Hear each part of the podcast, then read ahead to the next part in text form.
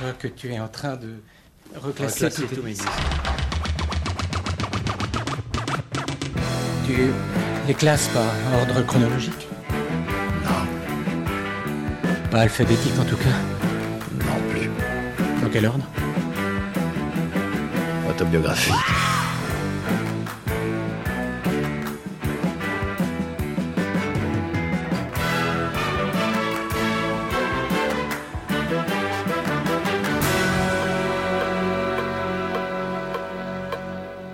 Auditrice, auditeur, bonjour, bonsoir. Maxime Echen, votre reporter digger pour vous servir.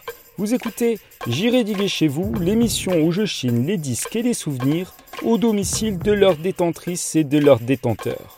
Une émission en balado-diffusion sur différentes plateformes Ocha, Deezer, Spotify, Apple Podcast, Google Podcast ou encore Podcast Addict. Directeur artistique, curateur d'art, paysagiste et désormais murailler, Lionel Vivier est mon hôte du jour. Artiste du sud de la France, renommé pour créer des mondes faits de vidéos, de dessins, d'installations, de sculptures et de photos, il eut également des vies parallèles où il fut disquaire, graffeur et créateur d'une marque de prêt-à-porter, Six Pack France, qui eut pour origine un concept store en Avignon à la fin des années 90. Dans celui-ci se côtoyaient bombes aérosols, sapes et disques à la pointe de ce que Melody Maker pouvait vanter. Internet n'était pas encore démocratisé, mais ce provincial réussit à se faire connaître des Parisiens, fricota avec des têtes pensantes des scènes rap alternatif et électro, parmi lesquels TTC, Parawan, Monsieur Oiseau ou DJ Feeds, avec lequel il se lia d'amitié au point de pondre ensemble quelques mixtapes qui eurent leur succès d'estime à l'époque dans le milieu.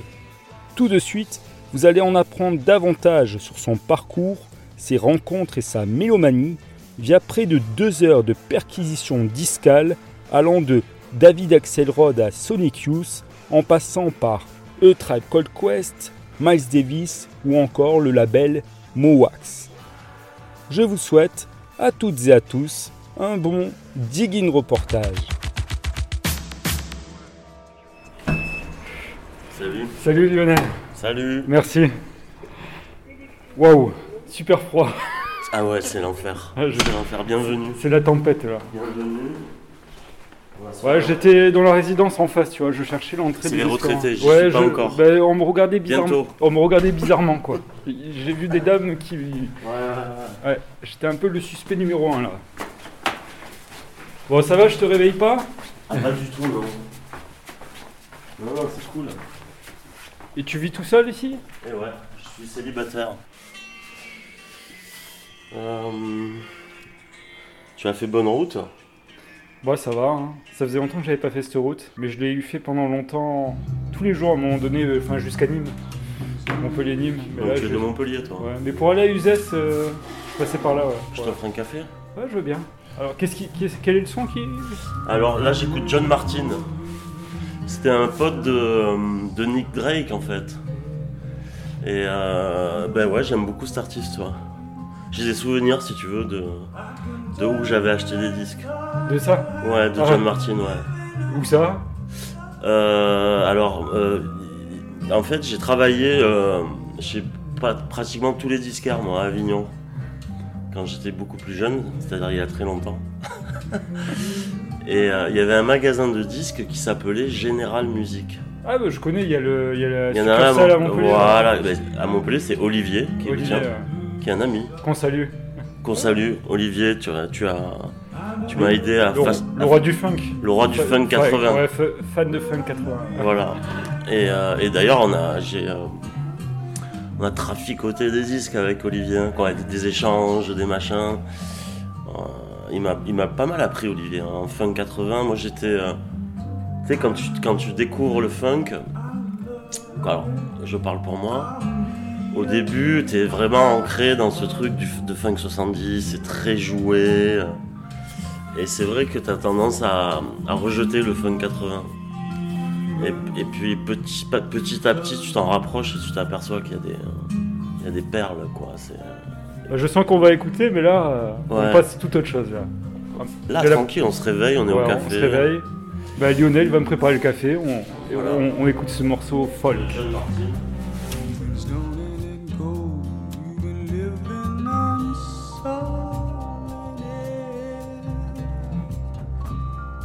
Finding and gold, you've been living on solid air. I don't know what's going on inside. I can tell you that it's hard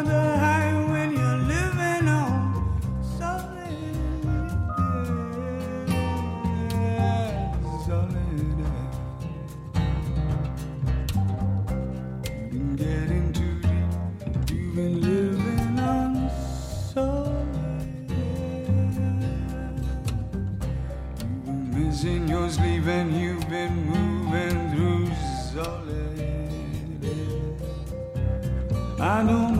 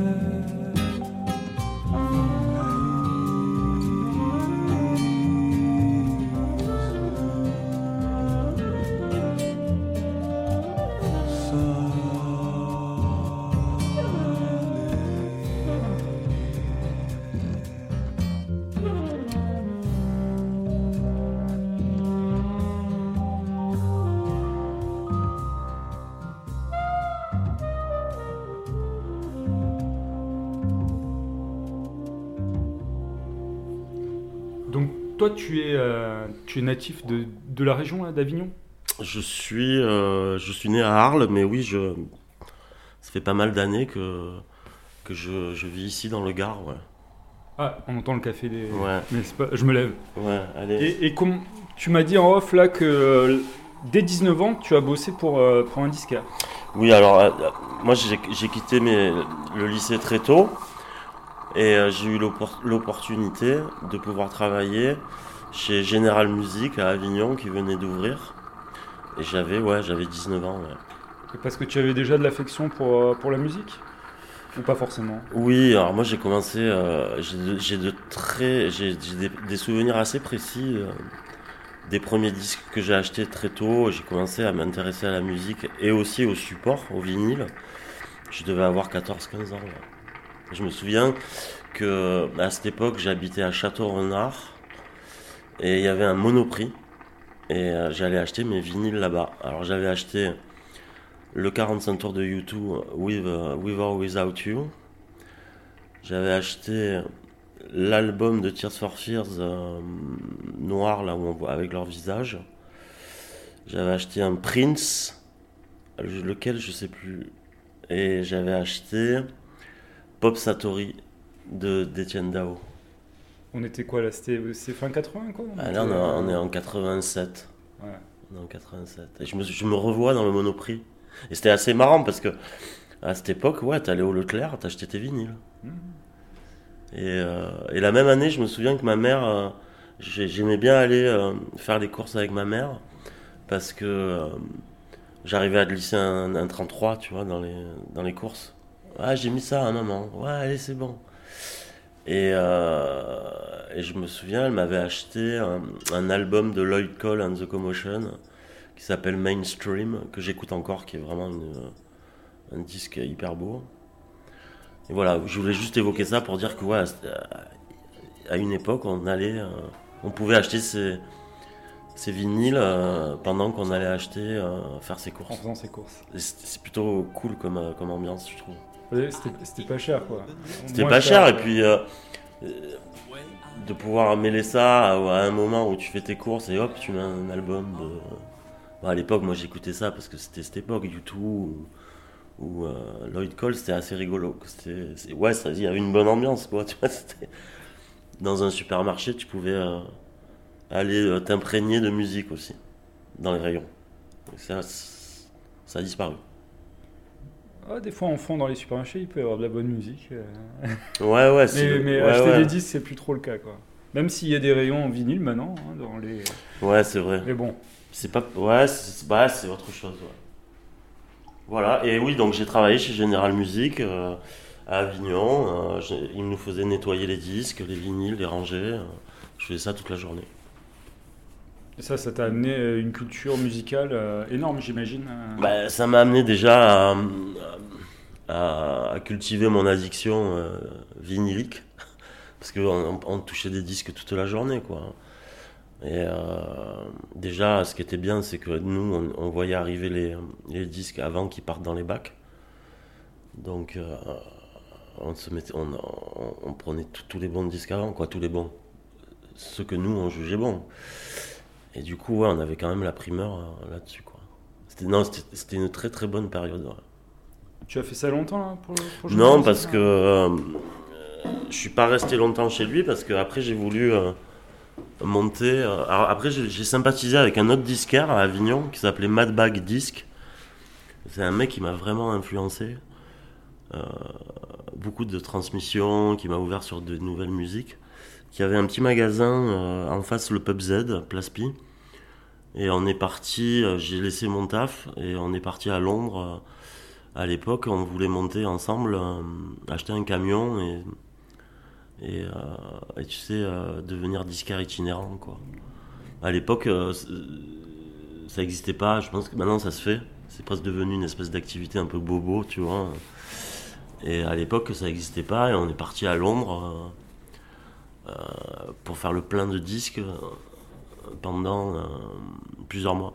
Sans aller-retour, vous restiez. euh, Ben, on était logé là-bas, chez un mec justement à Brixton, dans le quartier jamaïcain, j'en parlais l'autre jour. Et on était hébergé chez un mec un peu étrange, euh, qui était une espèce de Batcave euh, fan de The Cure, et il nous hébergeait.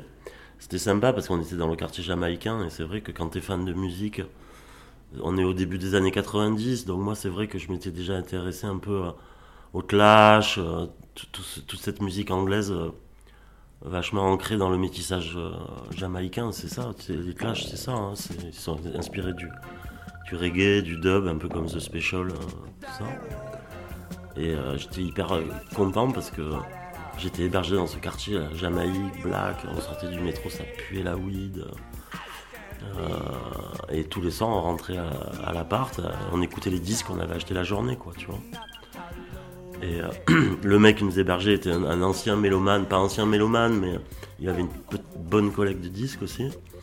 Il se foutait de ma gueule, il me disait mais qu'est-ce que pourquoi t'achètes tous ces disques quoi, tu vois Et lui, c'est marrant, il avait des super disques de, de krautrock, de Cannes, des trucs hyper rares en fait. Et, tous les albums de The Cure. Et c'est marrant parce qu'on écoutait toujours le même disque. Le mec, ça, le faisait chier qu'on écoute les disques qu'on avait achetés la journée, tu vois, parce qu'on était chez lui, quoi. Il y avait quand même un truc à respecter.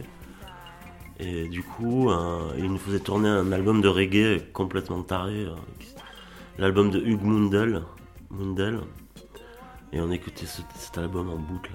Une espèce de reggae roots, là, hyper beau. Moi, ça me dirait bien d'écouter celui-là, par exemple. euh, On va aller- un petit extrait. euh. Ouais, on va l'écouter. Et, euh, Ça va te raviver des souvenirs. euh, Ouais, ouais, j'adore cet album. Et il y a une petite histoire. En plus, le mec m'avait raconté que le chanteur s'était fait. Tu sais, en Jamaïque, il y a beaucoup de- de- d'assassinats, de, meurtres, de, De règlement de compte. de règlements de compte. C'est que. euh, et du coup, ça rajoutait une espèce de dimension dramatique, tu vois, autour de l'album. Tu sais, quand t'as 20 ans, tu te dis, ouais, le mec s'est fait assassiner. Ça rajoute, tu sais, une espèce de désir et d'envie de, de plonger dans le, une mythologie. Ouais, il y a un côté voilà, de mythologie. Et euh, voilà, en gros, c'est c'est une petite histoire de, de, de, de- de digging, tu vois, d'ambiance londonienne, comme ça. Et, euh, voilà.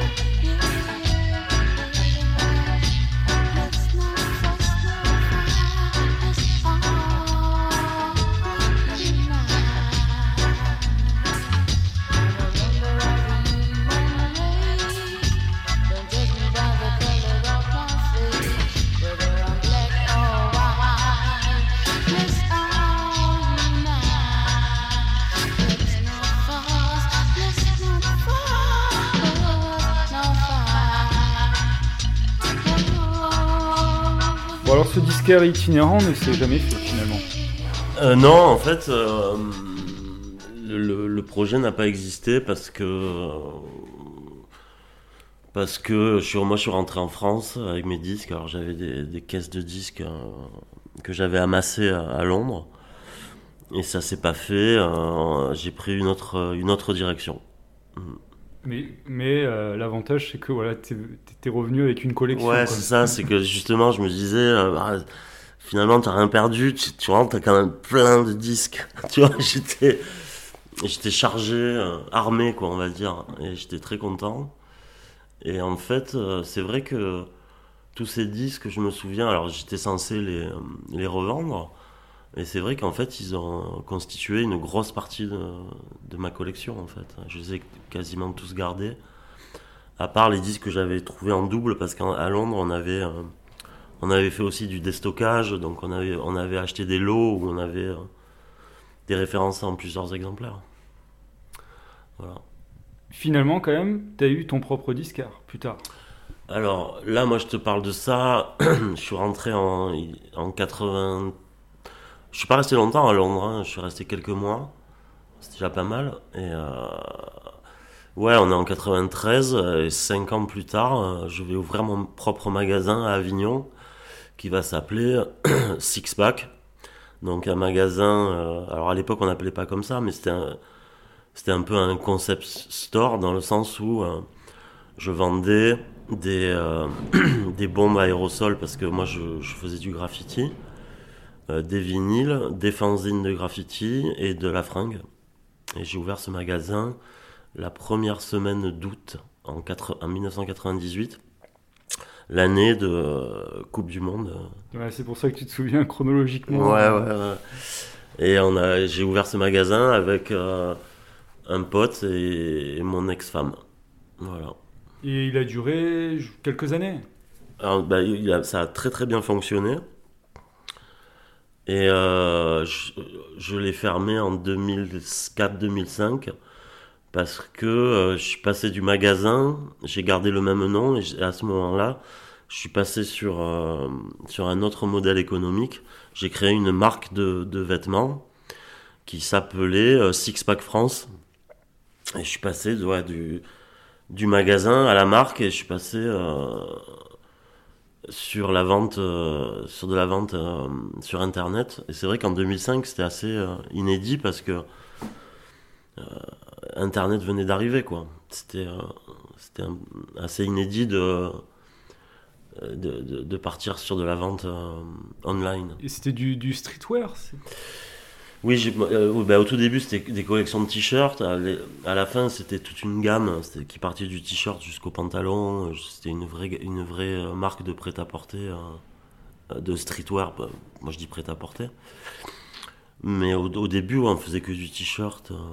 C'était pas les années, enfin je sais pas, peut-être ça avait rien à voir. les années Comate, Dia, juste Royal Wear. enfin. Justement, justement j'ai créé ma marque en réaction à, à ces marques-là euh, qui, qui, euh, qui- qui inondaient le marché, qui saturaient le marché et qui, de mon point de vue, à l'époque, étaient, euh, c'était justement ça. C'était, toutes ces marques étaient basées sur le, le logo et le nom, quoi. Et c'est vrai que ça tournait très vite en rond. Je trouvais ça assez paresseux, moi. Et le concept de ma marque, c'était de monter une marque où justement le logo était en second plan. Et c'était de mettre en avant des créations d'artistes sur les t-shirts.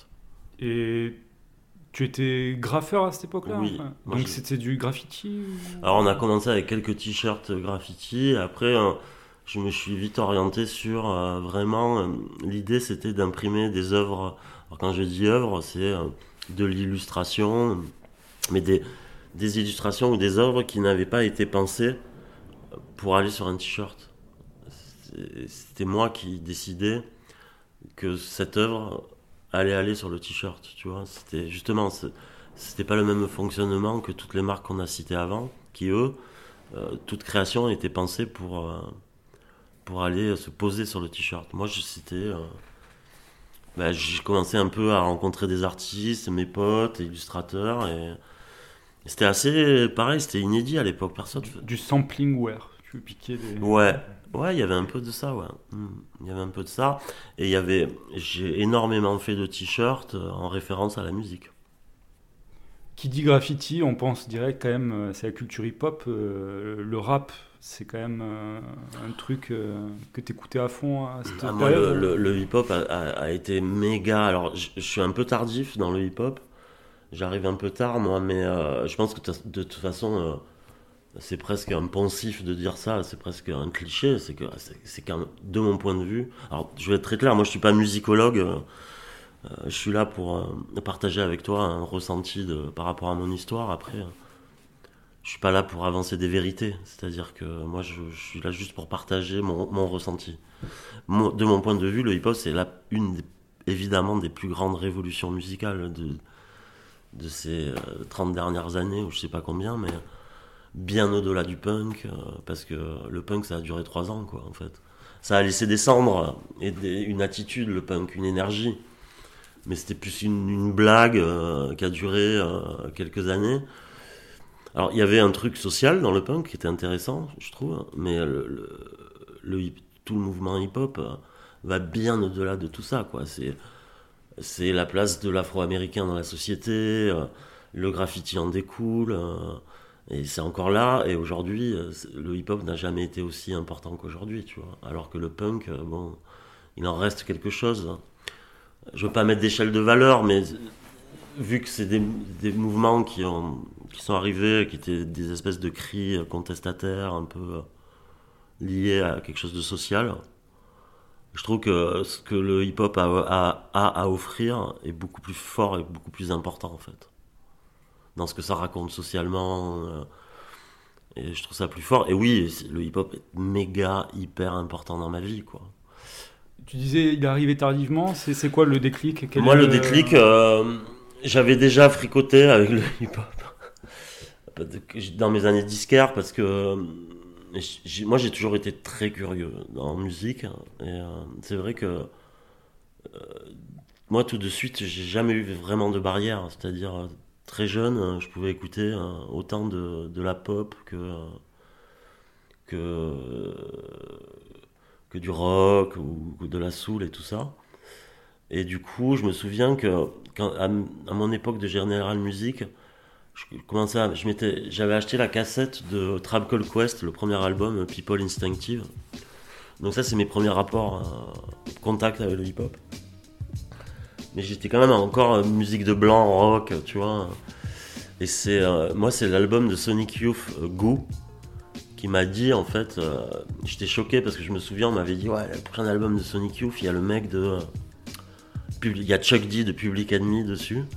Et j'étais là, waouh, c'est quoi ce bordel, quoi? Qu'est-ce qui se passe quoi? Ouais, New York, tu sais, le groupe de noise post-punk new-yorkais, avec Chuck D de, de, de Public Enemy, je me suis dit, putain, c'est trop cool ça, tu vois.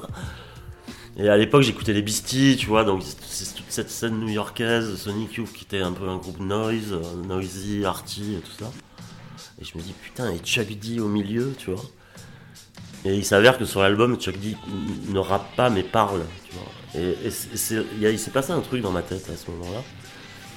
Et, euh, et, je, et me suis dit, ouais, le rap, quoi. Il n'y a pas de barrière, là. Tu peux écouter Sonic Youth, Public Enemy, euh, Gangstar. C'est la même chose, en fait. Et là, je commençais à m'intéresser au rap.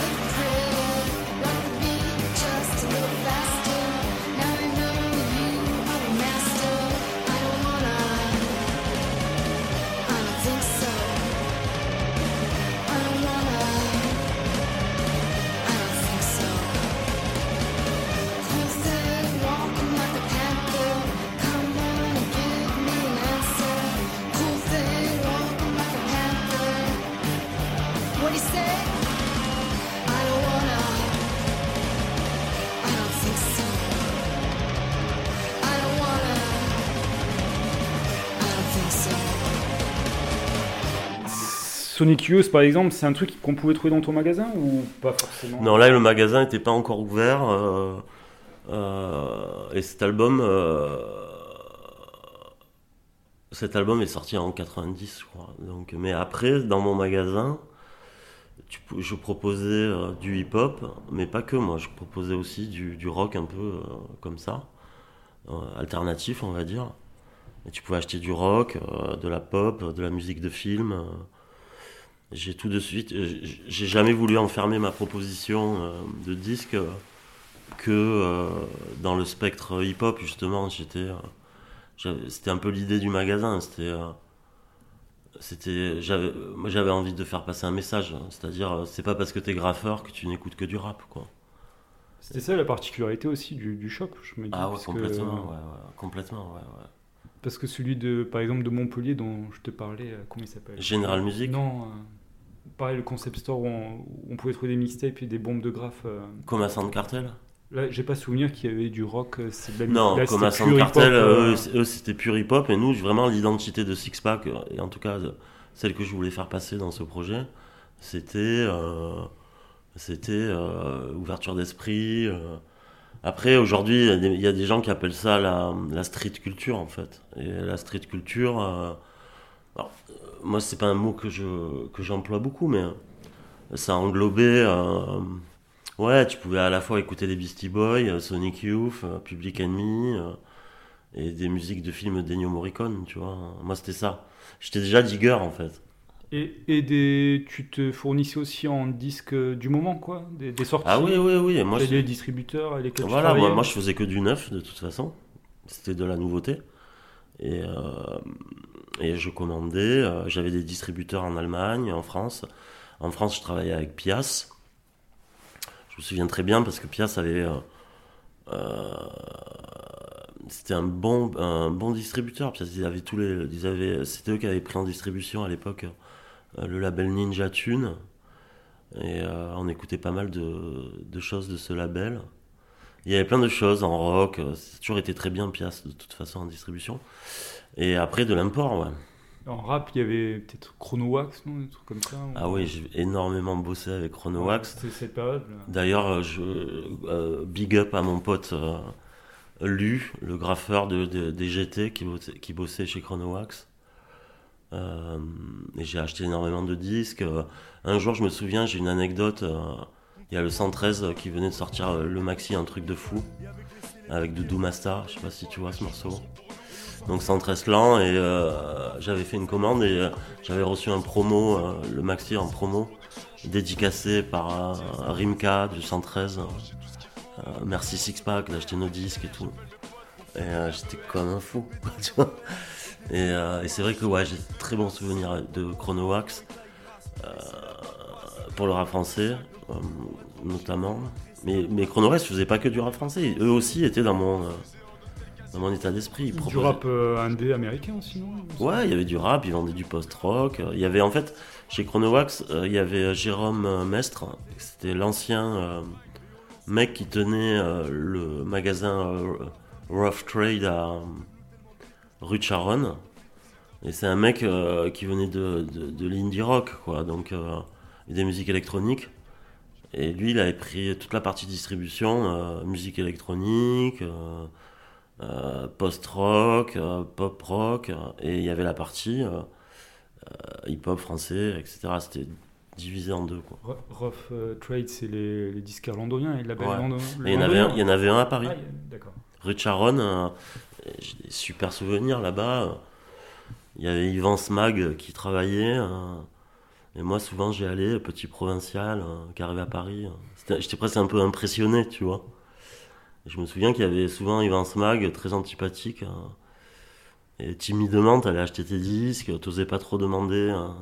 Ce qui est de bien d'aller chez un disquaire, c'est euh, c'est de partager des moments et aussi de pouvoir euh, avoir la liberté de demander au disquaire de te conseiller des choses aussi.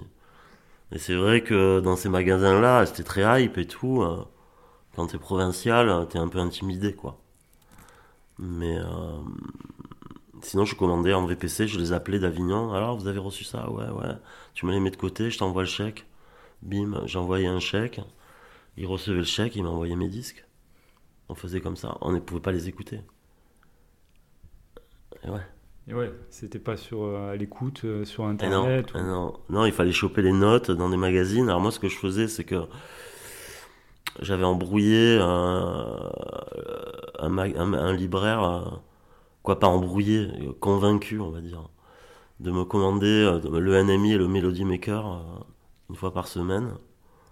Et moi, je, chassais les notes dans le Melody Maker, je lisais. ouais, je sais pas, il y avait des groupes et le mec, le journaliste disait ouais, c'est la rencontre de, je sais pas moi, de Sonic Youth avec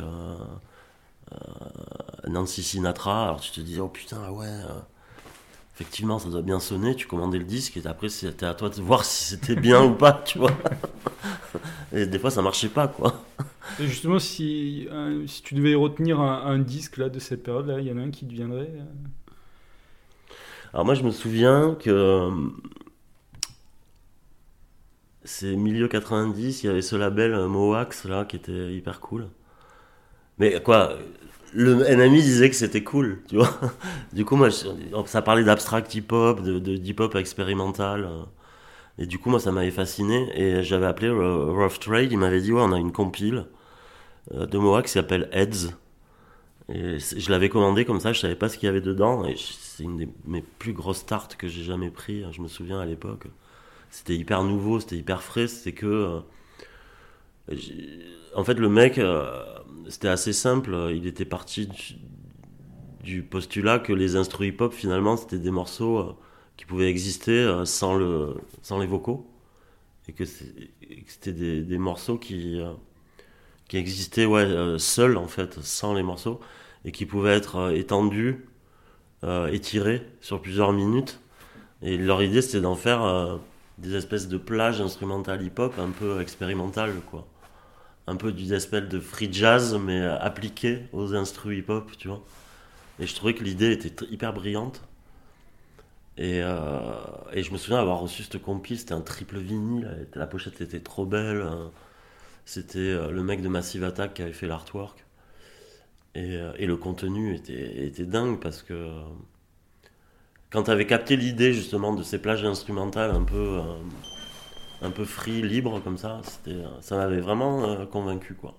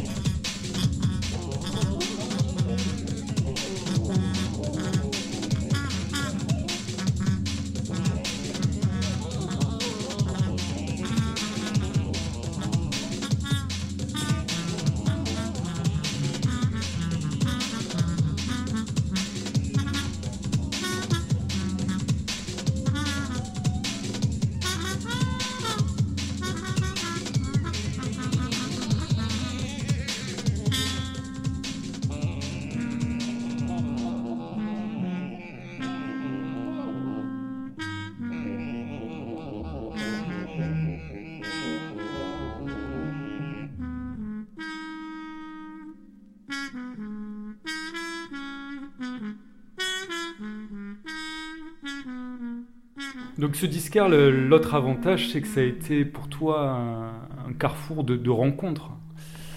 Écoute, ouais, euh, c'est vrai que ce, magasin est, très vite devenu euh, un carrefour de, bah, de rencontres, musiciens, graffeurs, peintres, euh, etc. Très vite, et puis bon, parce que c'était une autre époque, hein, c'était c'était l'époque avant les téléphones, avant Internet, où ça venait à peine d'arriver. Et c'est vrai que bah, avant, euh, pour pour rencontrer les gens qui te ressemblent, qui écoutent la même musique, il fallait bouger, euh, se déplacer, euh, voyager. Et c'est ce qui s'est passé. Moi, je me souviens d'avoir rencontré DJ Fields à, à mon magasin. À l'époque, il faisait les scratchs pour, pour Quentin Dupieux, pour Monsieur Oiseau. On s'est rencontrés là-bas. Après, on s'est liés d'amitié. On a fait des mixtapes ensemble, euh, donc des cassettes. Après, j'ai rencontré aussi les mecs de TTC qui venaient, qui me déposaient leurs disques euh, en dépôt, euh, les premiers maxi. Après, on s'est revus sur Paris et tout doucement, je me suis construit une espèce de, de réseau et de bande de potes. C'est un peu aussi comme ça que mes, mes t-shirts que j'imprimais à l'époque ont pu se, se diffuser en fait. Moi, je vendais les disques de mes potes, ils portaient mes t-shirts. Il y avait une espèce de sens du collectif assez cool, tu vois. Puis, euh, ce qui était bien, c'est qu'on se faisait confiance euh, au niveau de ce qu'on faisait, au niveau de l'esthétique de notre travail.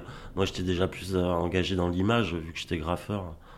Et que mon travail d'artiste, moi, j'ausculte l'image depuis euh, 30 ans, en fait. Donc, moi, j'étais dans l'image.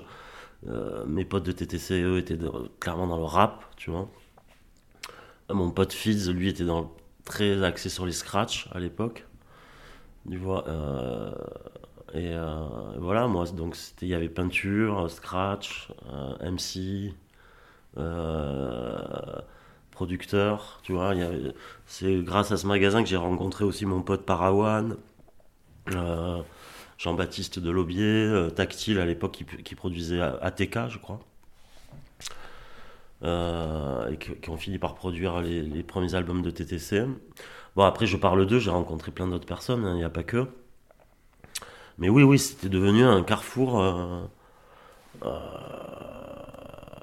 je dirais pas important, mais euh, en province, c'était inévitable. Et beaucoup de gens de, de, de Paris venaient aussi parce qu'on avait la réputation de vendre un peu du hip-hop euh, chelou, expérimental, un peu.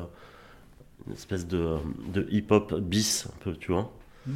Et euh, même à Paris, à l'époque, euh, ça se faisait pas trop, quoi, tu vois. On avait quelques années d'avance là-dessus. Et c'était juste le, le résultat de mes, euh, de mes recherches vinyliques de- des années d'avant dont je parlais tout à l'heure, tu vois. Moi, j'étais parti dans ce truc. Le hip-hop peut être aussi... peut sortir de ses propres euh, limites et proposer quelque chose de plus libre, tu vois. Et du coup, j'essayais de proposer ça dans mon magasin, moi. Et dans tes mixtapes euh, avec DJ Fit, tu, tu- vous proposiez quoi? Bah justement, euh, c'était les, les mixtapes, elles étaient. Je me souviens, Fabien, lui, nous, euh, Fabien avait une culture hip-hop. euh, il avait quelques années d'avance sur moi, et lui, justement, euh, il avait une une culture hip-hop un peu plus classique, on va dire. Lui, il connaissait déjà tous les gros classiques de EPMD, euh, tu vois, de, de Public Enemy, de Gangstar. Et moi, j'étais déjà dans du hip-hop euh, un peu chelou. euh, du coup, on était assez complémentaires, et du coup, naturellement, c'est ce qui s'est euh, c'est ce qui s'est passé sur nos mixtapes, c'est-à-dire qu'il y avait un côté très classique hip-hop, gros MC, tu vois. je pense à Cool J-Rap ou tu vois des trucs comme ça. Et d'un autre côté, moi, je proposais une espèce de de hip-hop euh, déviant euh, qui venait foutre un peu, qui faisait, qui venait faire bouger les lignes en fait là-dedans. Du coup, pareil, c'était, ça se faisait pas à l'époque. C'était un peu, euh, on a été un peu les premiers à faire ça. hein. Et du coup, on était assez complémentaires. Et après, on s'est vachement. moi, j'avais déjà un pied dans la musique électronique. Fabien, beaucoup moins que moi. Fids. Et du coup, on a commencé à mélanger musique électronique et hip-hop, tu vois, genre. bah, je, euh, je- grossis un peu le trait, mais c'était un peu genre euh, Gangstar qui rencontre Boards of Canada, ou tu vois. ou euh, au Tecre. euh, Mais vous preniez les acapellas de, de Gourou et vous les caliez sur du. Ouais, on avait fait deux- on n'en a pas abusé de ça. Euh, parce que c'était la, fa- la facilité, c'était paresseux comme, comme, comme approche. Ça nous arrivait de faire des mash-up comme ça, mais pas trop. Mais ouais, c'est la grande époque d'Antipop Consortium, euh, tu vois. Et on avait eu avec, on avait bossé sur un, euh, Quentin Dupieux à l'époque avait remixé un, je sais qu'à l'époque avec Fabien, on était fou de, de Octagon et de Cool Keith. On écoutait beaucoup ce rappeur, c'est le mec des Ultra Magnetic M6, là, qui est un, un grand rapport, un rappeur de, de mon point de vue. Et à l'époque, on était dingue de ce mec. Et euh, Quentin Dupieux nous appelle, il nous dit euh, Ouais, les mecs, euh, il y a Cool Keith qui m'a demandé de remixer un de ses morceaux. J'ai fait un remix. Alors, on était fans de Oiseau, les premiers albums de Oiseau sont quand même terribles. Il y a l'album Analog Worms Attack, c'est des espèces d'instrus hip-hop avec des beats qui tournent à 80 BPM, qui rampent, tu vois. Des espèces d'infrabasses qui viennent écraser les beats, tu vois. Et, et du coup, on était fous de ça, nous. Et, et Quentin euh, Dupieux avait remixé Cool Kiff. dans- dans- À sa, à sa demande. Alors, Ouais, ouais, ouais, Cool Kiff avait dit Hé mec, là, j'aime ce que tu fais, tu vas. Ah ouais. Et Dupieux avait fait un remix complètement taré avec des espèces de basses. euh, Je sais qu'il avait travaillé genre, euh, avec un français aussi, John Casou. Je parle pas ça? Peut-être, ouais. Bref, et, euh, et, et il, s'est avéré que Cool Kiff avait refusé le remix. Ah, mais- Et du coup, Dup- Dupieux, il nous dit écoutez, les mecs, euh, autant que ce morceau euh, existe sur votre cassette, quoi. Et il nous avait passé le remix, tu vois. Du coup, on avait, des, des- on avait même des, des inédits un peu, un peu ouf, tu vois. Et on avait eu la chance de pouvoir mettre ce morceau et tout le monde nous disait ouais, mais où, où on peut acheter ce morceau? Mais gros, euh, nulle part. il il n'est que sur notre cassette, quoi, tu vois. Yeah. Going through the different changes. Different changes. From 1998, 99, 99. 2000. Moving forward. Technology. Technology.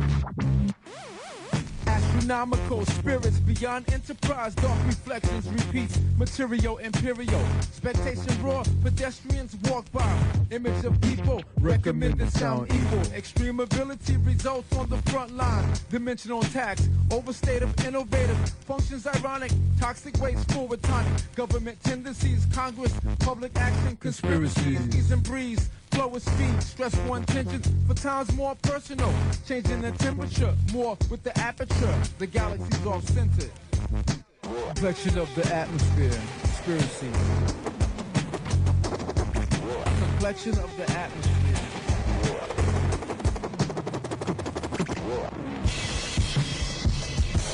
Evidently supreme. Status boost intermission. Imposition. New world order. On the border. Legislative. Activists. Hurricanes twist. Life is a real bliss. Pentecostal thrones. Skeletons. Diagrams. Bones. Increase the Middle East. Agreements passed down from the First Amendment. Scientists studies Mars, different planets. Life exists or remains to be a perfect myth. Archaeologists, the past can't reminisce. Earth and its hassles, third world complication, digital elevation, super world innovation. Aliens spotted, doctors finding bones rotted. In towns like Albuquerque, the news can't, cover. Construction site, asbestos releasing. Chemicals for medical interns discover more cruel. That's right, that's the only rule for feedback. For feedback. Complexion of the atmosphere. Complexion of the atmosphere. Comple- complexions of the atmosphere. Complexion of the atmosphere.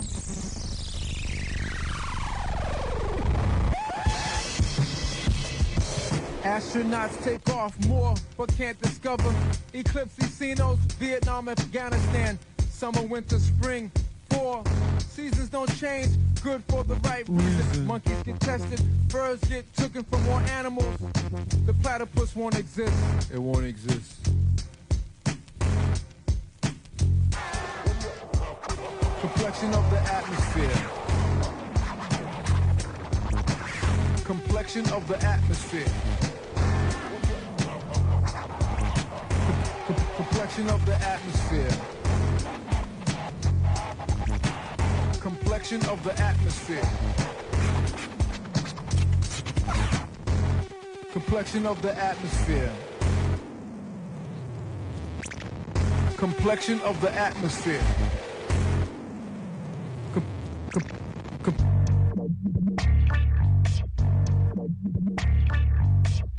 It's governmental things. It's different. It's all behind the scenes. It's what you don't know. It won't hurt you. What you don't know won't really hurt you. Imagine from an angle. Ça, c'est un super souvenir. Et ces cassettes étaient vendues uniquement euh, dans ton shop? Alors moi j'en vendais dans mon shop et à l'époque il fallait aller à Paris et les déposer euh, dans les magasins. euh. Alors c'était hyper chelou parce qu'à l'époque euh, le marché était saturé par les mixtapes passe-passe, tu sais, les passe-passe euh, avec... c'est DJ E- Evil D je crois qui faisait ça à New York. Et tu sais il y avait... Je crois que c'est Mode 2 qui avait fait là, je sais plus. C'était des pochettes noires et blanches. Il y a beaucoup de mix de Evil D là qui balançait souvent dans ses mix DJ Evil D is on the mic? C'était hyper chiant parce que toutes les deux minutes il foutait ça, tu vois. Et, euh, et il fallait aller taper dans les magasins. Bonjour, euh, est-ce que je peux déposer 10 cassettes en dépôt? Je passe dans 15 jours voir si c'est vendu, tu vois. Alors du coup, t'allais à Urban, il fallait aller à Urban Music à, au Hall. T'arrivais là-dedans, pareil, petit provincial euh, qui fait du hip-hop expérimental, et t'arrivais dans les magasins de gros renois parisiens, tu vois, qui écoutaient gros sons de Ice Cube à l'époque. Et toi, t'arrivais avec ta petite cassette. Ouais, moi je fais du hip-hop expérimental. vois. C'était un peu flippant parce que tu sais, les gros renois parisiens là, de 2 mètres, tu vois. Euh, Il y avait. Mais bon, il fallait le faire, mec. Et donc on le faisait. Et elles se sont écoulées Ouais, on avait tout vendu. Et après, très vite, il y a une scène euh, qui. Il y a toute cette petite euh, scène qui est née à Paris, quoi. De... Il y avait. euh, bah, il y avait tous ces mecs, là, tous les groupes qui tournaient autour de TTC. Il y avait une, une espèce de, de niche, micro-scène. euh, L'armée des 12. euh. L'armée des douze, euh, l'atelier. je me souviens plus de tout, de tout mais du coup on n'était pas seul, ouais. On n'était pas seul. Et du coup on avait, on, on avait fait deux fois 500 exemplaires, on a tout écoulé quoi. En musique électronique, c'est quoi ta, ref? Moi, alors y a évidemment, alors je sais pas très original, mais euh, moi c'est les mecs là, de, les Anglais de Hautecre qui m'ont. euh, alors je crois qu'on dit Hautecre en anglais, et en France on dit Hautecre, qui sont sur Warp. Et euh, c'est un peu un des groupes, c'est un duo qui m'a le plus euh, marqué dans, dans leur proposition quoi.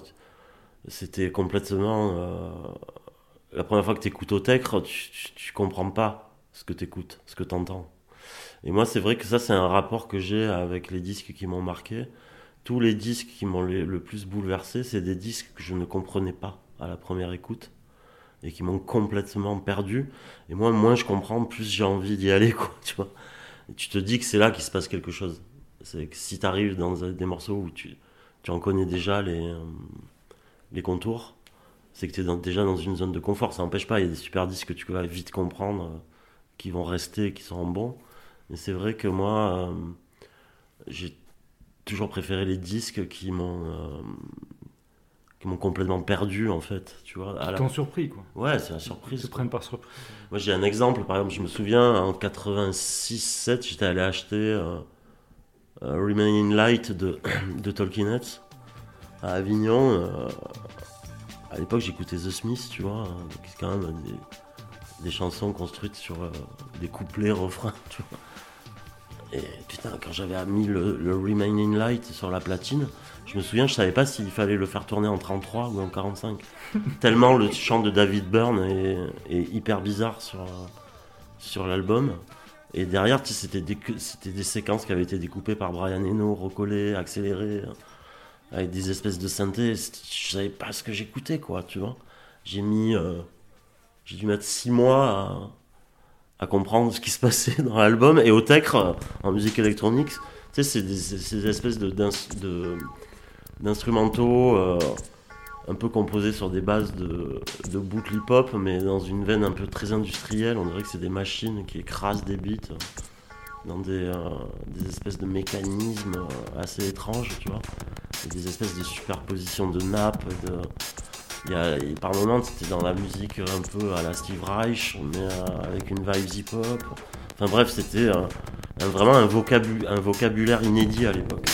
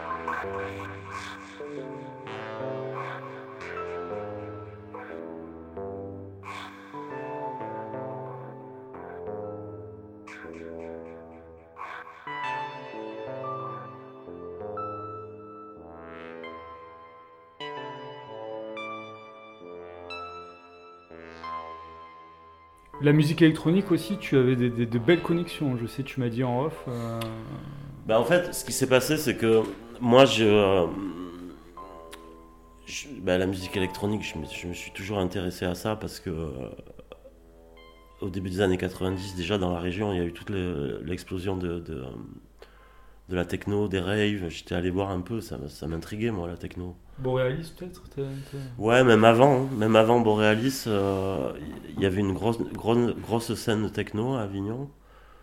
Après, c'est vrai que euh, les raves, c'est vrai que les mecs de Montpellier, il y avait les Pingouins, le magasin des Pingouins à, Montpellier. Ouais, moi j'ai, euh, moi je sortais du rock, euh, on écoutait, on prenait du, LSD, on écoutait le Velvet, et puis la musique électronique est arrivée, quoi. Donc ça a été une vraie révolution. Alors, pas que, je suis pas là pour prôner le, le, le drug staking, mais ça en faisait un peu partie. C'est vrai que la musique électronique, quand c'est arrivé dans le sud avec les raves, ça a été une, révolution, hein. tout comme l'a été le hip-hop. hein. Et euh, du coup, moi, tous mes potes euh, rappeurs, eux aussi, se sont intéressés à la musique électronique. Ils ont commencé à produire aussi, euh, à faire des morceaux. Je pense à, à Parawan, qui vient du hip-hop, mais qui a été vachement in- influencé par Afex Twin, tu vois. Euh, et du coup, ouais, moi j'ai plongé là-dedans, et après, ben ouais, je me suis connecté à Paris avec les mecs de Headbanger, euh, euh, et les mecs de Institube, les mecs de TTC ont monté un label qui s'appelait Institube, et, c'était vachement axé sur les musiques électroniques. Et un de tes t-shirts, tu m'as dit, a fini dans un clip euh, de Justice. Ouais, c'est pas tout à fait ça. C'est que, en fait, Justice, quand Justice, a- moi, ma marque avait déjà une belle visibilité, ça marchait bien et tout.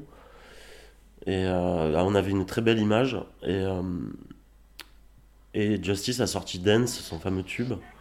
Et dans ce clip, il y a plein de t-shirts qui se transforment. Donc ça, c'est pas moi qui les ai faits. C'était Somi, le directeur artistique de, de Headbanger. Et ils ont eu beaucoup de demandes des fans. Les fans demandaient les t-shirts qu'on voyait dans le clip. Et ils m'ont demandé de les imprimer. Moi, je les ai produits, en fait, tout simplement. Et, euh, et ça fait que, bah ouais, on est devenus potes et tout. hein. Et euh, on est parti à Los Angeles une année avec Somi, celui qui a fait la pochette de Justice. Le, mec de Justice, Gaspard, me faisait des graphiques euh, pour, mes, pour ma marque, me dessinait, euh, parce qu'il était graphiste, lui. Du coup, on n'arrêtait pas de collaborer sur des projets. euh. Et euh, je me souviens, une fois, on est parti à Los Angeles avec Somi, le, le directeur artistique. De Headbanger. Ouais. Et là, il y a une rencontre. euh, Ouais, j'ai une petite anecdote euh, croustillante, c'est que bah, moi j'étais invité, euh, j'étais partenaire d'une exposition là-bas avec ma marque. Et je me suis retrouvé avec Somi là-bas à monter l'exposition, donc je leur avais donné un coup de main à accrocher les œuvres. Et Somi me dit euh, J'ai pas le permis, est-ce que tu peux m'amener voir un pote qui enregistre un album euh, à l'autre bout de Los Angeles? Moi je lui dis Ouais, ok, pas de souci et tout. J'avais du, temps libre et on part, on caisse, on, on traverse Los Angeles. J'ai un souvenir assez précis parce que il y a cette radio à Los Angeles, c'est la radio 101, où c'est une radio où ils passent tous les vieux classiques. euh. C'est un vrai kiff de, de, conduire à- Los Angeles parce que tu, passes ta vie en caisse euh, là-bas. Et tu écoutes Radio 101 et tu te prends tous les classiques soul, funk de, américains. Alors, des gros classiques, tu vois, mais. euh, genre euh, les Temptations, tu vois, les Beach Boys. et on avait traversé Los Angeles en écoutant cette radio, c'était assez cool. C'est- pareil, c'est inédit parce qu'en France, t'as pas des radios comme ça où te passent que du euh, Marvin Gaye, en boucle, quoi, si, il y en a maintenant un peu, mais. Et on arrive au studio, euh, il y avait des espèces de gros renois de 2 mètres, euh, des espèces de bodyguards, euh, tu vois, de grosses rostas. Je me dis, mais qu'est-ce, où on est, quoi? Et euh, en fait, on rentre en studio et on était, euh, on allait assister à- aux sessions de euh, Love Lockdown de Kenny West, quoi. Donc je me suis retrouvé en studio avec Kenny West euh, à l'écouter euh, produire euh, son track Love Lockdown qui est quand même un hit assez cool, tu vois. Et c'était marrant parce qu'à l'époque il n'y avait pas d'autotune et tout. Et, il nous disait qu'il voulait mettre du vocodeur sur tous ses morceaux. Et, donc c'est un peu lui qui l'a fait en premier, tu vois. Alors c'est pas, c'est pas autotuné, mais c'est vrai que la, la frontière est assez mince entre vocodeur et autotune. Et, euh, et juste après cet album, euh, il y a eu de l'autotune, mais euh, dans- ça a été la déferlante de l'autotune. Donc je pense que ouais, lui, il l'a fait avant tout le monde. ouais. Et t'as calculé dans le studio ou quand même pas? Il était assez étrange, très doux, très sympa. Ouais, on a parlé. moi, je lui avais laissé un catalogue de ma marque. le lendemain, il en avait parlé sur son blog. Tu vois, il avait, à l'époque, on avait des blogs. Tu vois. Et, euh, Les blogspot Ouais, voilà, il a il dit ouais, Six Pack France, euh, c'est cool. Il avait mis une photo de mon catalogue, donc ça avait quand même euh, bien alimenté le buzz autour de la marque. Et je me souviens qu'il nous avait parlé qu'il envisageait de, de, de faire des morceaux de rap un peu indus, qu'il cherchait des nouvelles directions. Et euh, ça m'a pas étonné parce que euh, quelques années plus tard, il a sorti euh, Jesus, qui est un album un peu froid, industriel. euh, mais qui est un des plus grands albums euh, de rap jamais enregistrés, je trouve. Carrément. Ouais. C'est vrai? Ah ouais, après je te dis, c'est personnel. Mais euh, ouais, ouais, cet album est d'une d'une espèce de violence sourde. euh, Tu me rends curieux là. Tu- mm, Ouais, ouais, bah, on va l'écouter si tu veux. Voilà. On va écouter un morceau de. Et c'est quoi C'est joué C'est Alors, euh, moi je suis pas fan de ce musicien, mais il avait fait appel à euh, Geselfecht- comment, euh, un français, Geselfestein, j'arrive pas à prononcer son nom. Donc c'est des, euh, c'est des instrus presque techno, euh, très froides, très, très, ouais, presque industriels quoi. Et il rappe dessus euh, de façon hyper agressive. Alors moi j'ai toujours dit que Kanye West était un mauvais rappeur. Mais euh, là, sur cet album, ça marche parce que c'est hyper euh, euh, rough, tu vois. Il a un, un flow très dur, quoi, qui arrache, quoi. Et ça marche bien.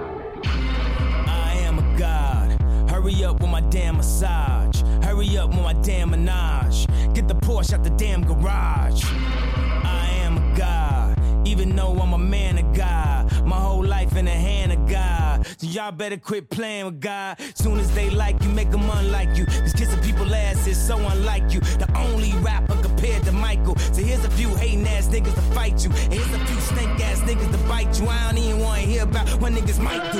Old niggas mentally still in high school. Since the tight jeans, they ain't never like you. Pink ass polos with a fucking backpack. But everybody know you brought real rap back. Nobody has swag, man. We the rap pack. Virgil, Pyrex, Darcy, Snapback. I ain't been diamond, shot town shining. Monop in this bitch again, change the climate. Hop in this bitch again, same thing I'm in. Until the day I get struck by lightning. I am a god, so hurry up with my damn massage in a French ass restaurant. Hurry up with my damn croissants. I am a god. I am a god.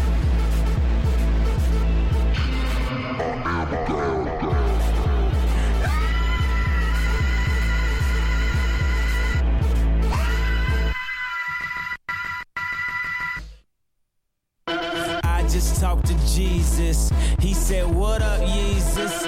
I said, Shit, I'm chillin', trying to stack these millions. I know he the most high, but I am a close high. Mikasa Sukasa, that's our Costa Nostra. I am a god. I am a god. Bon,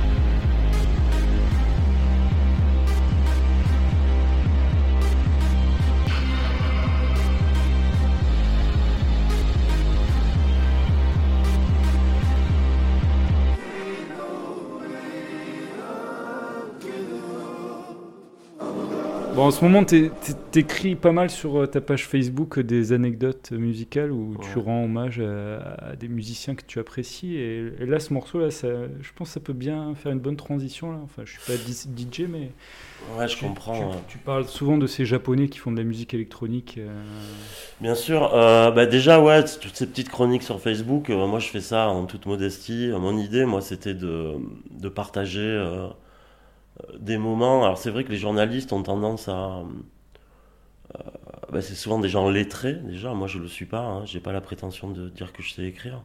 Et c'est vrai que souvent une chronique de disque s'articule sur euh, l'aspect un peu euh, de ce qui compose les chansons, techniques. euh, du genre ouais le guitariste est super fort tu vois et moi c'est vrai que j'avais envie de proposer des, anecdotes qui, qui, qui s'articulent autour du lieu euh, du lieu où j'ai trouvé les disques et aussi de la personne euh, et de rendre aussi hommage au disquaire quoi souvent on n'en parle pas assez de la personne finalement qui te vend euh, l'œuvre que tu vas aimer et qui va te donner des émotions et de parler plus du lieu et de l'atmosphère de quand tu découvres l'album plus de ce que compose, de ce que tu, retrouves dans les morceaux techniquement, tu vois. C'était ça ma démarche. Peut-être c'est des choses que tu peux faire aussi qu'à posteriori. Ouais, puis bon, moi, comme je te dis, je suis pas journaliste, je pense pas être capable de. Et puis j'ai pas l'oreille d'un musicien, j'ai l'oreille d'un mélomane. Du coup, euh, pour moi, ça n'a aucun intérêt de, parler euh, de, ce qui se passe euh, en termes d'harmonie ou, de technique de studio. Bon, j'ai quand même deux, trois connaissances, mais, mais pour en revenir à, à Yellow Magi- Magic Orchestra, ouais, je suis assez fan de ce groupe. C'est un groupe japonais, euh, donc il y a Sakamoto dedans, euh, qui, qui après, tu sais, il est connu Sakamoto parce que il avait enregistré un morceau euh, pour le film Furio, hyper connu avec David Bowie. Euh, non, avec le film, il y a Bowie. Et le morceau a été fait avec David Sylvian de, euh, de Japan. C'est marrant parce que Bo- euh, Bowie et Sylvian se ressemblent physiquement. Et même leur voix est assez proche. Et oui, c'est vrai que ce groupe m'a toujours euh, euh, fasciné, euh, Yellow Magic Orchestra. C'est une espèce de, musique pop, rock japonaise, mais vachement axée sur les utilisations de synthétiseurs. Et Sakamoto, c'est une espèce de virtuose du piano. Et oui, oui, ils ont, fait des morceaux. Il y a un morceau qui s'appelle Computer Games, qui est vachement en avance sur son temps. En fait, ma théorie, c'est que c'est un groupe qui, qui regardait beaucoup ce qui se passait en Europe et qui copiait un peu, tu vois, pour, pour être dans la tendance. Mais vu que ça passait par le filtre Japon, il y a quelque chose d'assez euh, euh, différent et euh, pas exotique, le mot est un peu horrible, mais ouais, le fait qu'il il passait la musique européenne dans le filtre de, des codes japonais, il en res- ressortait quelque chose d'assez euh, d'assez étrange, en fait, nouveau. Et, euh, et c'est vrai que dernièrement, je me suis euh, replongé dans les albums d'un des trois, de Osono. Et c'est vrai qu'il y a. un album qu'on va écouter. T'as l'impression que c'est. qui, a, été enregistré en 82 ou 84. Et j'en parlais avec mon pote Parawan, on se disait, mais comment un disque peut être autant en avance, en fait on, cherchait comment, en fait, le mec avait pu euh, inventer cette musique en 84. Et dans les morceaux, tu retrouves des gimmicks que tu vas retrouver chez Afex Twin 20 ans après, quoi, tu vois. Des espèces de cuts, tu vois. Alors j'ai une théorie depuis, je, je crois que le mec avait. euh, C'était vachement inspiré d'Herbie Hancock, à l'époque Rockit, qui était. un tu vois, dans euh, Rockit, dans Herbie Hancock, à l'époque, il y a un peu. Le mec a déjà un, un pied dans le rap. euh, Tu sais, tu sais, il y a des. c'est- un peu les prémices du. du- Bah, et du- c'est ce qui a fait connaître le scratch à Voilà. toute une génération. C'est ça. Et on retrouve un peu ça mélangé avec ce truc de code euh, de musique japonaise. Du coup, ça, ça a créé une espèce de, de cadavre exquis, un peu, tu vois, euh, d'influence européenne, euh, afro-américaine, non plutôt afro-américaine, euh, qui regarde l'Europe euh, et qui, dans un chant euh, japonais, tu sais.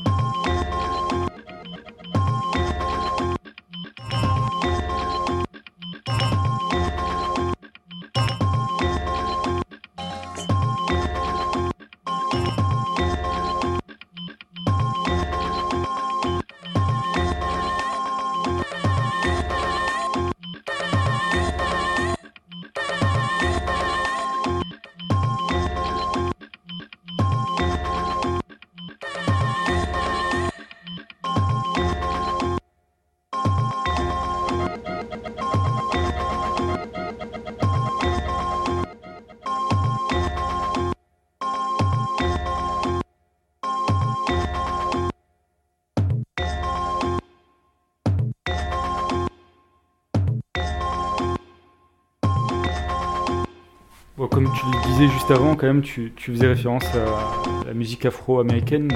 J'imagine, ouais, c'est quand même un truc qui a fortement marqué toute ta mélomanie. Ouais, carrément. euh, euh, Ça a commencé. euh, Moi, je me souviens, j'ai acheté très tôt mes premiers disques de jazz et de free jazz parce que je commençais à m'intéresser à l'image euh, et au graphisme. Je me souviens que j'ai acheté mes disques de jazz juste pour les pochettes. Et, euh, parce qu'elles étaient belles. je pense notamment au, au label Impulse qui a, qui a- qui a- qui a- qui a sorti les- des pochettes d'albums euh, incroyables. Et c'est ce, que je- c'est ce que je te disais tout à l'heure. Je me souviens d'avoir acheté des disques de Coltrane ou de, euh, euh, de, de tous ces mecs de Impulse là. euh, Archichep. Archie Farrah. Sanders, tout ça. Et je comprenais rien. Mais c'est bizarre quand tu achètes ces disques. euh, J'étais jeune en plus, hein, je les ai achetés très tôt parce que je travaillais dans un magasin de disques à Avignon. Lui en avait plein. Je comprenais rien au free jazz. sais, c'est un vocabulaire, c'est un langage quand même assez, euh, euh, assez, compliqué de, rentrer dans, ce, dans cette musique. Mais je savais que c'était des disques importants et qu'il fallait les garder. Et, c'est vrai que ça te demande une espèce de gymnastique pour, pour se laisser aller dedans. Et c'est vrai qu'avec les années, j'ai réussi. Et après, une fois que tu es lancé dans le jazz, tu peux plus en sortir. Et c'est vrai que c'est euh, une super époque. Euh, J'ai vraiment acheté des, albums complètement fous. J'ai des, Mingus de folie euh, qui étaient samplés beaucoup chez Gangstar et tout ça. Et c'était l'époque où tu écoutais du rap et il fallait retrouver la boucle, quoi. Et, et là, t'avais pas Shazam ou maintenant t'as des trucs sur internet où tu, ils te disent sampler par machin, c'est trop facile. Avant, nous, non, c'était pas ça. c'est, on écoutait un morceau de Gangstar ou de Group Home, là. Il y avait une boucle, il fallait aller la chercher chez les disquaires et écouter, écouter, et des fois tu tombais sur la boucle, quoi. Là, là, t'étais le roi du monde. Quoi.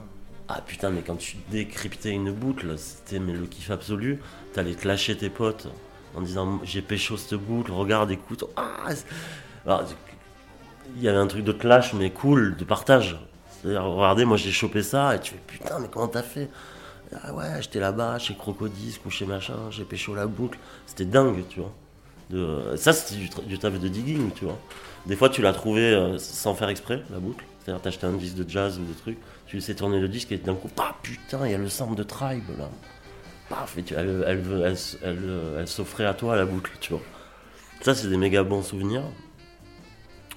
Et euh, après, ouais, je parle de, de Impulse, c'est vrai que je suis allé pas mal sur. euh, J'ai mis du temps, c'était un peu tardif, mais euh, sur le côté, euh, sur la période électrique de Miles Davis, évidemment. Donc euh, Beaches Brew, On the Corner, et aussi tous les musiciens qu'il a eu l'intelligence de. moi, ce que, ce que j'aimais chez Miles Davis, c'est que c'était un super musicien, mais c'était un des premiers directeurs artistiques, Miles Davis, dans le sens où le mec avait a eu l'intelligence en fait de se replacer dans sa propre musique et d'inviter des gens. Et il avait toujours le, euh, l'intelligence de, de dénicher les nouveaux musiciens, tu vois. Euh, un- je- après, tous ils ont eu des carrières. Ah, tu prends, il y avait Wayne Shorter, Zawinul, euh, toute sa période de jazz rock, euh, elle est dingue. Et j'aime bien comment il se place là-dedans. Il se place à la fois en tant que conducteur et chef d'orchestre, et à la fois il laisse beaucoup d'espace aux autres. Donc il a, un- il a un rôle de tyran, un peu, parce qu'il a une très mauvaise réputation, c'était un peu un, un salopard, il paraît. De, de- de meneur, et à la fois il donne beaucoup de liberté aux autres. Et je trouvais que c'était ouais, un, un directeur artistique euh, avant l'heure en fait. Et c'est vrai que toute sa période Beaches Bronze The Corner, j'adore. Bon, justement, euh, les musiciens sont importants dans cette période. T'as tous les mecs de Yashi Korea. Moi, je suis un grand fan de euh, Return to Forever. Ouais, c'est- Il y a l'album No Mystery de, de Return F- to, For- euh, to Forever, là, qui est dingue. C'est pareil, c'est un disque, le- moi je l'ai mis, j'avais euh, 19 ans, et j'ai rien compris. Mais je savais que ça allait être un disque que j'allais aimer au-delà de tout, quelques années plus tard. C'est- C'est vrai que c'est des disques qui se révèlent à toi dans le temps, comme ça.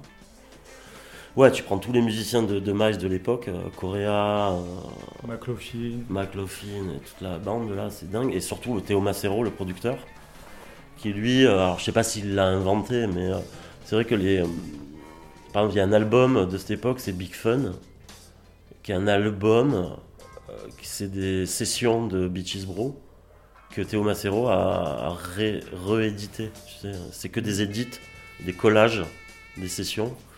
Et lui, il a restructuré, réinventé les morceaux en fait. C'est que des collages. Et il a fait ça sur On the Corner aussi. Et, et c'est, c'est- marrant parce qu'il se dégage d'un truc de liberté et de jam euh, dans, dans les disques de cette époque de Miles. Et en fait, euh, il y a aussi les mains du, du producteur qui a découpé. Tu tu vois, c'est un peu une espèce de contradiction. C'est-à-dire, il se dégage un truc de jam et de liberté, alors que quand même, ça a été euh, Cuté, cuté, euh, recollé, repensé. repensé. Et c'est assez une espèce de tour de force, je trouve. Et d'ailleurs, euh, c'est ce que fait aujourd'hui, euh, mec que j'ai bien aimé son album cette année, c'est Makaya McCraven. Il fait ça, lui. Ouais, d'ailleurs, qui s'influence bah, de, de Tony Williams, euh, qui Ouais. est sur Beaches Row, un batteur. Chi- Ouais, Chicago, je crois qu'ils sont tous les deux de Chicago. Tony Williams, ouais, c'est un peu. euh, Ouais, Makaya, je l'ai vu au Théâtre de la Mer, et il avait terminé son set avec une reprise d'un morceau de Tony Williams et du Lifetime, là, et qui était magique, quoi. Bah lui il fait pareil, il s'enregistre, il se redécoupe, euh, il redécoupe des boucles de ses propres morceaux. Et euh, il a une approche très hip-hop hein, dedans finalement. Et euh, ouais j'ai beaucoup aimé cet album, tu vois. Puis je me souviens plus du nom du label, mais euh, il y a un autre artiste sur le label, c'est le guitariste de Tortoise qui a sorti deux super albums aussi.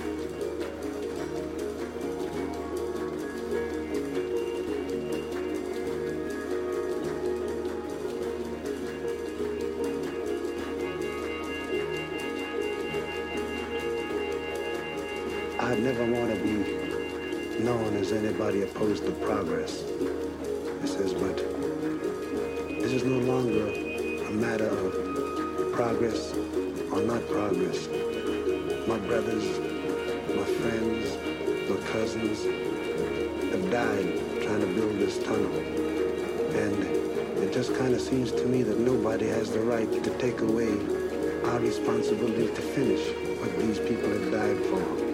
Our dignity is involved in it, our integrity and everything that we believe is worth working men are involved. So that I ain't really opposed to the machine. I just feel that the machine can't take the place of the soul and the sweat of the many men who died to help build this tunnel. And uh, we gotta finish it, and it just ain't no two ways about it.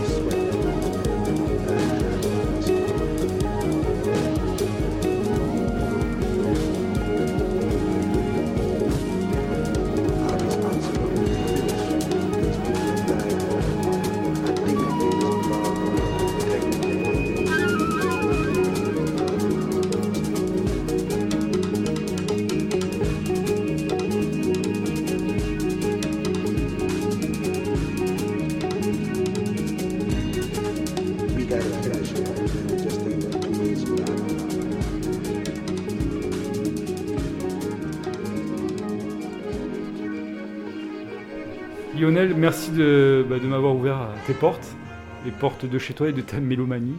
C'était très intéressant, j'ai appris plein de, plein de choses. Et bah, c'est le mot de la fin. Est-ce que tu veux dire quelque chose? On peut, ouais, avant de se quitter quand même, il faut dire, euh, on peut retrouver toute ton activité d'artiste sur ton site. Alors moi j'ai un site internet, c'est lionelvivier.com, où il y a mes dernières expositions. Je devrais, je devrais le mettre à jour, mais il y a déjà pas mal de choses à voir. Et puis euh, sinon, ben, je fais mes petites chroniques euh, sur ma page Facebook. Euh, et puis voilà, ça suffit largement déjà. Et pour terminer, tu as choisi un morceau produit arrangé par David Axelrod? Ouais, c'est un morceau de, de Cannonball à Adderley, euh, produit par Axel Rod. Euh, J'aime beaucoup parce que dans l'histoire du jazz, c'est très rare que des Afro-Américains fassent appel à un producteur blanc. Et euh, c'est vrai que les breaks de David Ax- Axelrod sont euh, juste mémorables. Quoi. Les breaks et ses arrangements aussi. Voilà. Merci en tout cas de m'avoir invité. Merci à toi, c'était J'irai diguer chez vous, chez Lionel Vivier. Ciao ciao Salut